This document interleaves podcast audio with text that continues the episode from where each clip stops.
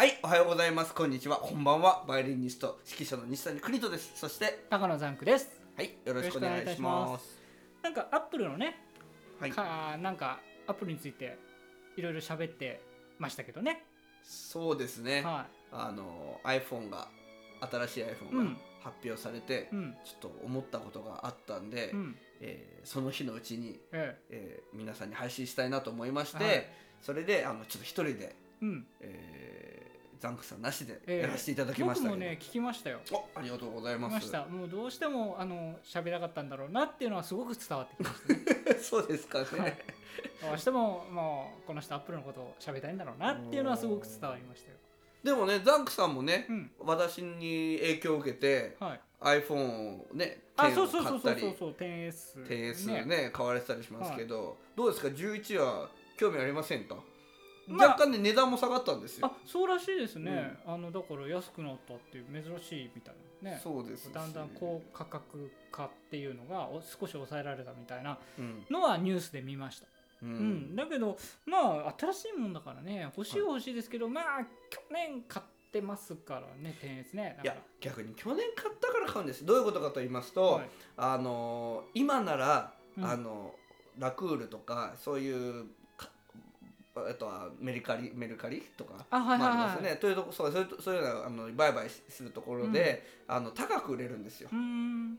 で来年になるともうバーンと値段下がるんで,、ねでね。今なら半額くらいで買えるんです。あだからまあね来年大きく買うんだったらうん。毎年アップデートしていった方がいい。ただ壊れたりしたらねアウトだからうん。落としたりしてね、うん。そしたらアウトだからそういうちょっとデメリットというかあのリスクもありますけどね、あもうクイントさんはじゃあ当然えー予約日当日9時はから始まったんですけど、はもう9時15秒ぐらいで買いました。おおもう9時15秒であの難しいんですよあれ。結構あの、えー何度も何度もあの更新ボタンを押して、うんうんうんそれでやるんですけど今回はね、さ2回ぐらいの更新でつながって、アップルストアのねアアプリがねやっぱここ23回、この23年れ連続そのあのつながりやすくなってますね、なんでまああのうんなんかねでもねなんか iPhone そのものにすごいあの価値があるというよりはその iPhone を争奪することが、まあ目的にちょっとなっている自分もあるんですけどね。はいはいはい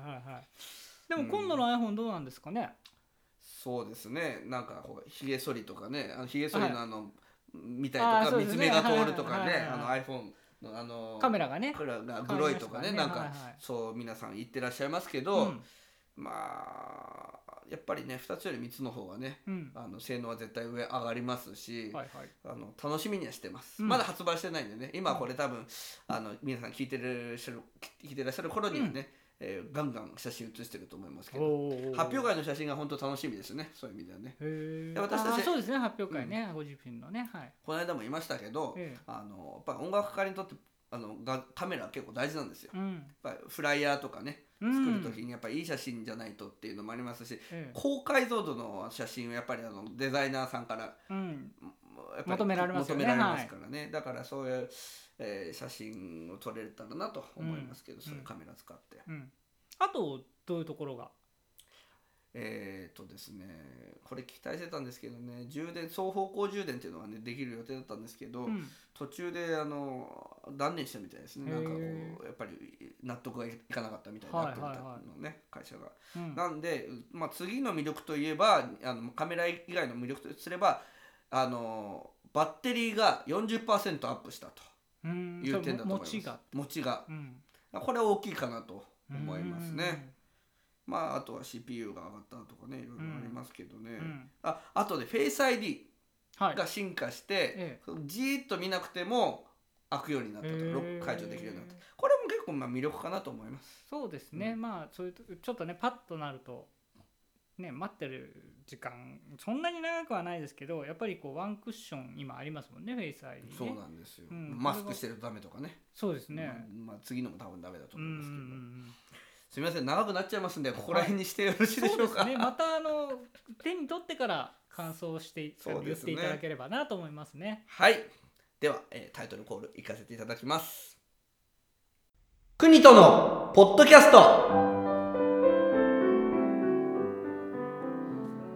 国ニトのポッドキャスト。このポッドキャストはバイオリニスト指揮者の西谷邦人さんが音楽趣味その他興味のあることについて語る配信番組ですえーこの番組は Apple Podcast、YouTube、アンカー、Spotify などで配信されているポッドキャストです。はい。はてはてだって？さて。えっと今日ははい。バイオリンの基礎はい。ということについて喋っていただきたいと思うんですけど、はい。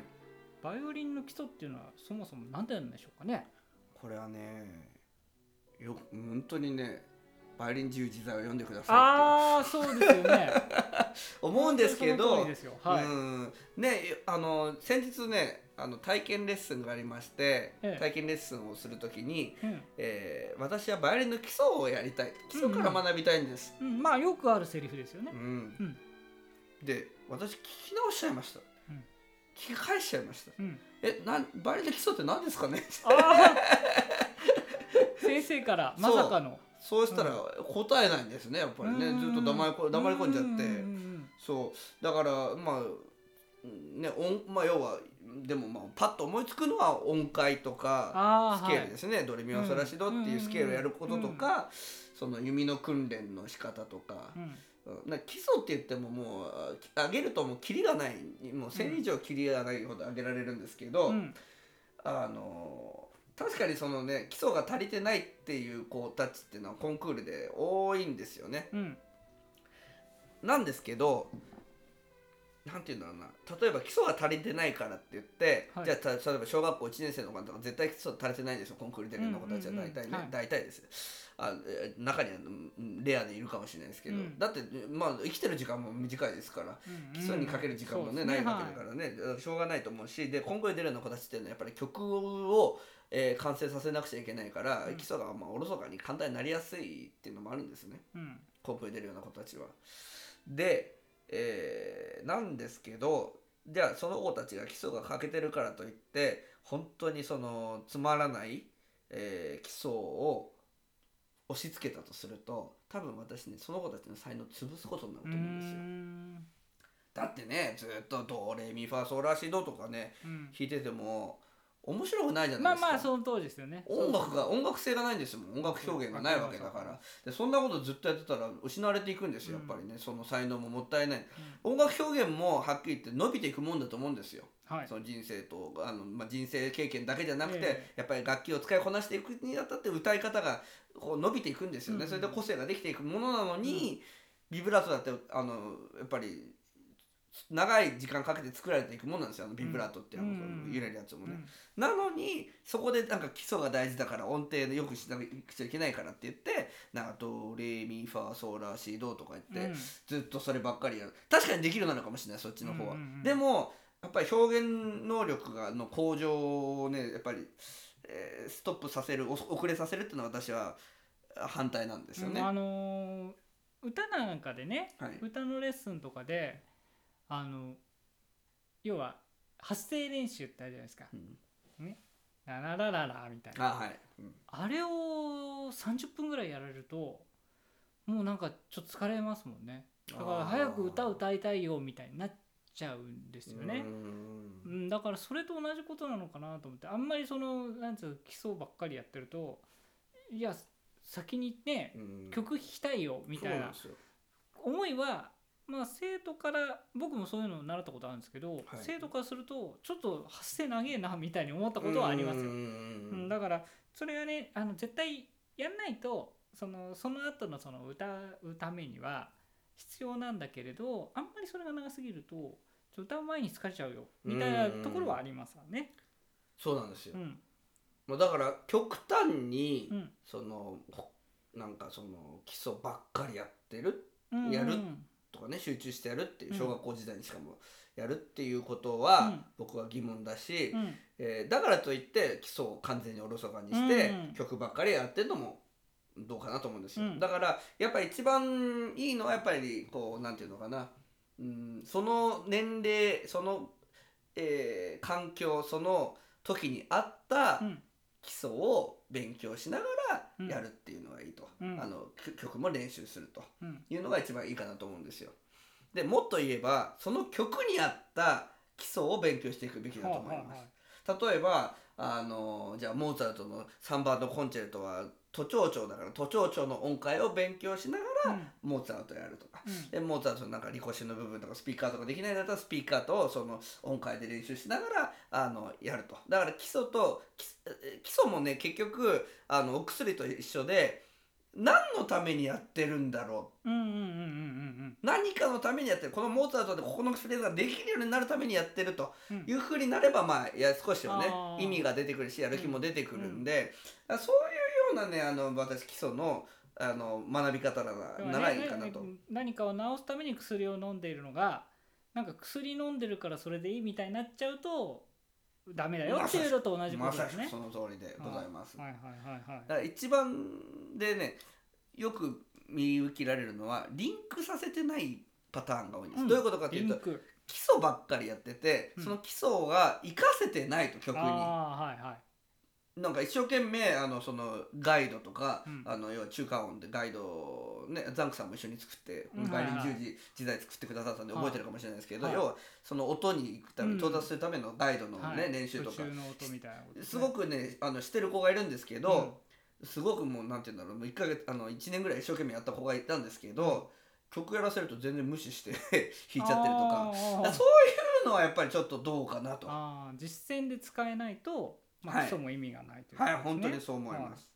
だからまああのなんでこの基礎の練習が必要なのかっていうのをちゃんと理解して、うんでその曲にちゃんと理解リンクできるようにあのアプローチしてあげることがその先生のたちの責任というか大事なことかなと思います。だから基礎を勉強したいあ素晴らしいことだと思います。うんだ何のためにっていうのを、何のために何の基礎を勉強したいのっていうのをちゃんと明確化するといいです。なるほどあのいじゃあじゃあ左手の訓練がしたいです。わかりました。じゃあ左手の訓練こういう訓練やりましょう。でその曲、えーでじゃあこっちで使ってみましょうっていうふうな、そういうようなアプローチがいいですよね、なるほど。うん、だからただなんかテクニックだけやっても私は、えーどうかなと思います。ね。やっぱり曲につながるような、えー、と基礎の学び方が必要ということですかね。はい。まあまあじゃあ基礎の話はね、うん。まあそういうことなんですけどえまあ逆逆にねはい。曲今度曲を弾くっていう段階に、うん。段階っていうのかな、うんうん。まあ、基礎をやりながら曲を弾くっていうことはあるんですけど、うんまあ、そうねどっちも同じようにレッスンをしていく中で、はい。なんかねあの簡単な曲を弾くのが一番難しいっていうことを思ってらっしゃると。そうなんですよ、はい。まあ簡単な曲って言ったら失礼なのかもしれないですけど、うん。私が言ってるこの簡単な曲っていうのははい、あの要はポピュラーミュージック、うんポピュラーの音楽ですね、はい単純な音楽あの日本の音楽でもそうですし、うん。何でもいいんですけど。う、ん。でねあの学生さんとかね、まあ、生徒たちっていうのははい。クラシック音楽の要は難しい曲をうん。一生懸命練習してるわけなんですよ。はいはいはい。なんですけどあのすごい簡単なね曲、まあ、クラシックもそうです。愛愛の挨拶とか例えばすごくちょっと簡単な曲をうんうんうん。弾かせると超下手なことがあるんですよ。嘘だろっていうぐらい、まあ、音は取れるんですよ。難しい曲から簡単ですけどね、はい。だけどなんかこう弾きこなさないというか、うなんでそんな簡単な曲なのにもっとうまく弾かないのっていうことが多いんですようんうね。んで私あの、まあ、学生時代の時にうん。ちょっとその西谷君バイオリンでこの曲弾いてとか言って、あのはい。ポまあ、ポピュラー音楽をね、うんはい。えーゆずとかそういう曲をね、うんはい。弾いてくれっていう依頼があったことあったんですけど、やっぱり全然弾き方が違うんですよあークラシックとポピュラーとうんポプラシック。はい。テクニック的には全く簡単な曲なんですよ。ポピュラーの方が全然、うんはいはい。四分音符二分音符だけだし、はい。ってことが多いし、まあ、複雑なリズムがない限りは。でも、うん。リズムあったってそんなでそんなあのピロピロピロピロピあのあのなんていうのかなチャイコフスキーとかメンデルソンみたいにね、うん。弾くことはないんで、うん。で逆にねあの初心者みたいな、はい。アマチュアの方はそういう曲を弾くのはうまかったりするんですよ、ね、へこれは何なんだってうん。ずっと思ってたわけなんえですよ、スラムダンクっていう漫画があったんですよ。はいはい。あのアニメにもなりましたね。アニメにもなりはいました、昔流行ったんですけど。流行りましたバスケットの。そう桜木花道っていうね、うん。主人公がいる、はい。ちょっとまあ不良の主人公がいて、はい。そのまあ、それがだんだん構成されていくみたいな感じ、はでね初心者なんですよ。初心者高校でバスケットの初初心者がやるっていうわけなんですけど、その彼のば抜群の運動能力のうん。おかげで、うん。あのなんていうのかなそのちっちゃなテクニックもそのごまかされてうん。あの大きくてパワーがあるってことで、あのいろんなね強豪のうん。うんすごいえプレイヤーたちを、うん。と渡り合っていくんですよ。はいはい。でね、えーでねあのある時にはい。相手のチームの監督がそれを見そのあ彼がその桜木花道主人公が初心者だって見抜くわけなんですよ。うん。で,、えーでその監督は、まあ、知将って言われてなんかあの、うんはい。要は優秀な監采督なん配ですね。がねすごく得意とかそういうことですよね。はい。でその人が取った行動っていうのはうん。すすごくない相手。つまりうん。そんなに上手くない相手を、うん。そのは桜木花道にぶつけたんですよ。うん。そしたら途端に桜木花道はうん。あのー活躍できなくなっちゃったうんですよ。ん。点数も入れなくなっちゃって、うん。要は張り合いがないっつって言ってでもおう。ー。そそれまではすごいプレイヤーとやるから、うん。もう頑張って頑張ってやってきたんだけど、でこうどさくさ紛れに活躍してきたんだけど、うんうんうんうん。急に弱い人を上げると、うん。あのー活躍できなくなっちゃう、うん。僕ねこれに似てるんじゃないかなと思うんですよ。その学生が一生懸命練習してきたのに、うん。突然ポピュラーもん音楽をやると急にできなくなるっていうちょっとそそういうのに私似てるんじゃないかなとえ思うんですよね。えはい。で本当にやっぱり上手い人たちってうん。簡単な曲を聴くのがすっごい上手いんですよ。は私の師匠のあのキャロル先生とか、はい。マーティン先生なんですけど、はい。私一番やっぱり感動したのあが、うん。あの曲の二楽章なんですよ。はい。どういうことかというと二楽章っていうのはテンポのゆっくりな曲が多いんですよね。うん。だから技術的には簡単な曲が多いんですよ。うん。一楽章三楽章はこうピロピロピロピロテクニックが激しいんですけど、要ははい。はいゆっくりな眠はい。くなっちゃうのね、はい。いうような曲なんですけどええ「立ちのメス曲」とかね。はい。やっぱりそういうのがねめちゃくちゃ泣かせるようなうまい、えーなんていうのかな演奏されるんですよ、ええ。マーティン先生とかヘラルとか。だからやっぱりそういう時にね、えーなんていうのかな。もちろんねあの基礎は重要なんですけど私が思ったのはうん。あの優しい曲ほど経験人生経験音楽経験楽器経験が必要なんだなってうん。思いました。うん。でそのでじゃあどうやったらそういう簡単な曲があのうまく弾けるかというと、やっぱりそれも経験であのシンプルさがやっぱり大事な時の曲ですよ、要はまあそのなんていうの？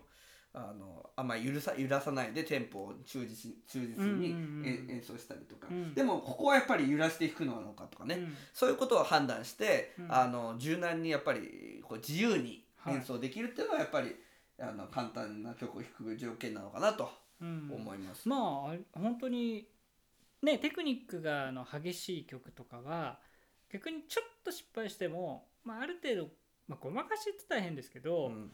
あのちょっとそういうのが目立たないとこはありますけどうんうんうん。シンプルな楽曲ってもう失敗したらあそこ外したみたいなのがすぐ分かっちゃいますもん全ね。くその通りですね、うん。本当にその通りなんですよ。だからあのモーツァルトって結構シンプルで聴きやすい、ねはいはい。CM でもよく使われるぐらい、うん。だからねモーツァルト弾くのが一番難しいんですよ。オーケストラのプロのオーケストラの世界中のプロのオーケストラのはい。オーディションの曲っていうのはモーツァルトなんですよ。あー。やっぱりそれをうん。ちゃんと弾けるだけの技術と、はいはい、まあ音楽性を見ているっていうところですかね。そうなんですよは。だからねやっぱり、あのー皆さんも難しい曲を追うのも大事なんですけど、うんあたまにはねそういう、えーまあ、技術的にうん。簡単な、うん。えー曲っていうのも勉強してみると、うん。実は、ね、難しい曲にも使えますよ。うんだから難しい曲もなんていうのかな、あのー難しい曲だからそんなにこう音楽表現が必要とされないだろうってみんなこう無意識で思って練習してることって多いんですよね。うん。だからそれやっぱりその簡単な曲をうまく弾けるようになることで、うん。難しい曲もこう音楽性豊かにねうん。自由に弾けるようになるんじゃないかなと思います。ね、今日はねだから基礎はい、もやらなきゃいけないしまあ基礎だけじゃなくてちゃんと曲の練習もしなきゃいけないっていう話と、はい、まあ、簡単な曲も弾きあの難しい曲ばっかりじゃなくて簡単な曲も弾くと。まあ要はやっぱりバランスよくう練習していくっていうことが一番大事ってことですかね。ね。曲の選曲、えー基礎のやり方、うん。えーそういうふうに練習していってもらえばと思います、はい、えーそれでは、えークリントンのポッドキャスト、えー今日もお聞きいただきありがとうございましたお相手は私西谷邦人と高野ザンクでした。ありがとうございました。